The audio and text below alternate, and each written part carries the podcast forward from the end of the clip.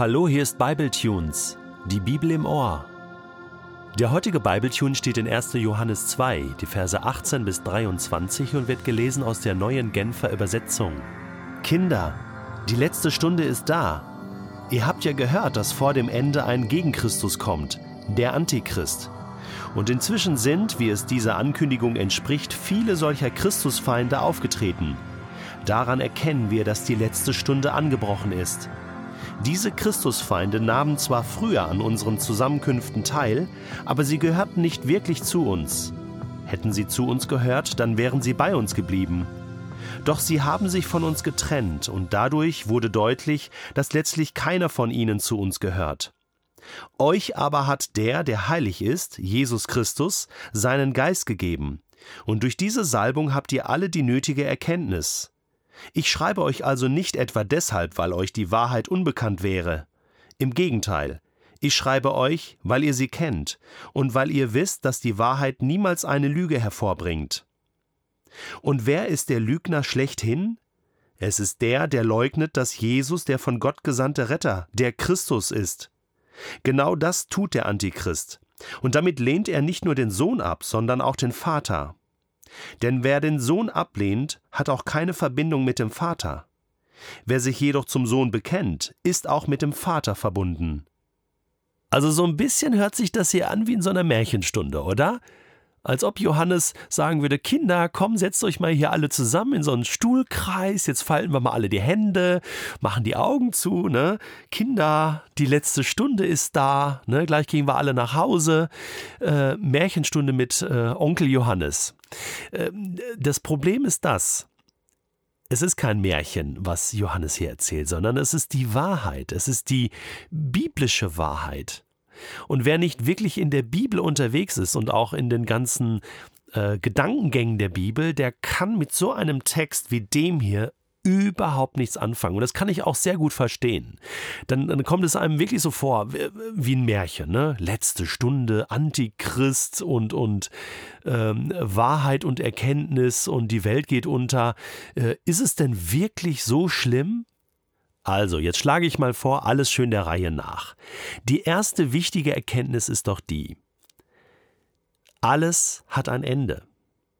So wie die Bibel uns berichtet, dass Gott den Anfang gemacht hat in 1. Mose 1, Vers 1, lesen wir in den letzten Kapiteln der Bibel, dass er auch das Ende machen wird.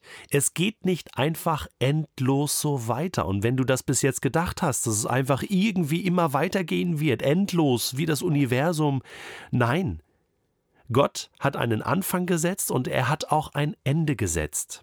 Wir leben zwischen diesen beiden Parametern, könnte man sagen, von Anfang und Ende.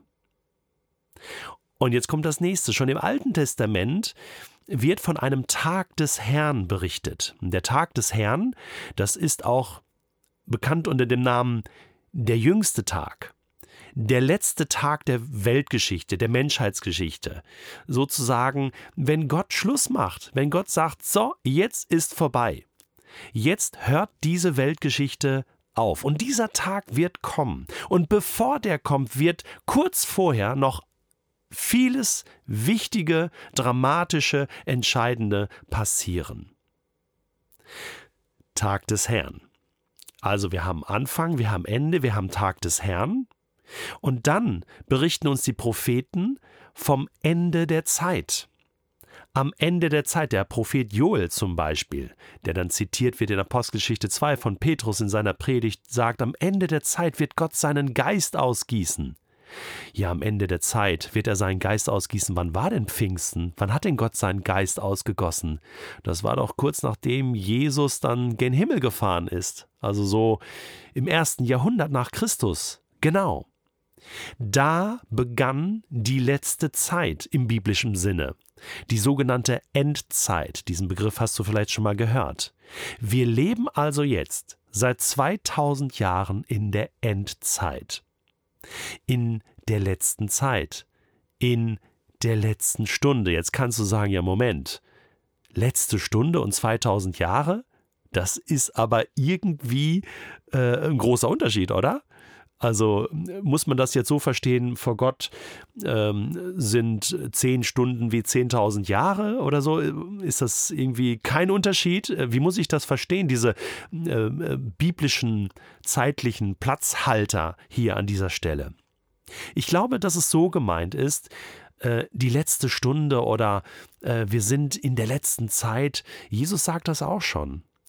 Und er sagt, seid wachsam. Jederzeit könnte das Ende kommen. Jederzeit könnte der Vater im Himmel, der nur er kennt diesen allerletzten Zeitpunkt, sagen, jetzt ist Schluss.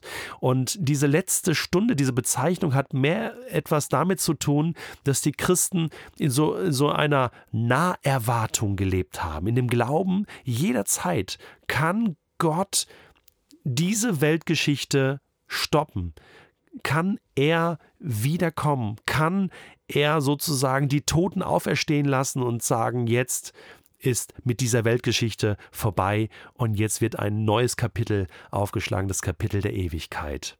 Das ist so in in einer kurzen Skizze dargestellt, das, was uns die Bibel berichtet. Und Johannes kommt jetzt also hier so mitten rein mit diesen Begrifflichkeiten und spricht von dieser letzten Stunde. Ihr habt ja gehört. Wir sind in dieser letzten Zeit, wo es drauf ankommt, wie wir mit Gott unterwegs sind, wie wir unseren Glauben leben. Und in dieser letzten Zeit ist es auch so, dass der Böse oder die antichristlichen Kräfte noch einmal aufstehen und, und gegen Jesus kämpfen und versuchen, äh, Jesus aufzuhalten und auch die Kirche und Gemeinde aufzuhalten, Christen aufzuhalten, äh, den Glauben zu zerstören. Er redet hier von antichristlichen Kräften. Ähm, man muss das so verstehen, der Antichrist, das ist natürlich jemand, der gegen Jesus ist. Wörtlich heißt es eigentlich anstatt oder für Christus. Also jemand, äh, der eigentlich sagt, nee, ihr braucht Jesus gar nicht, ihr braucht das alles nicht, dieses diesen christlichen Kram und diesen christlichen Glauben.